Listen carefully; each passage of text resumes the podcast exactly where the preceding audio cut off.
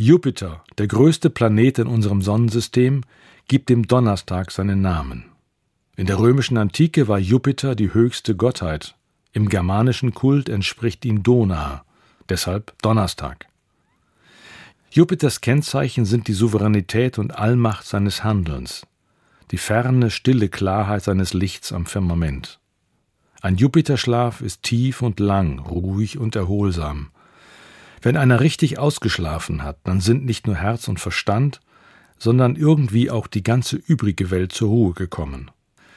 Als würde Gott freundlich seine Kreatur bewachen und sie segnen, ihr Frieden geben und das feste Vertrauen schenken, dass dieses Leben nicht verloren geht. Ich wünsche Ihnen einen gesegneten Schlaf, bleiben Sie behütet, Ihr Helmut Assmann, Oberkirchenrat in Hannover.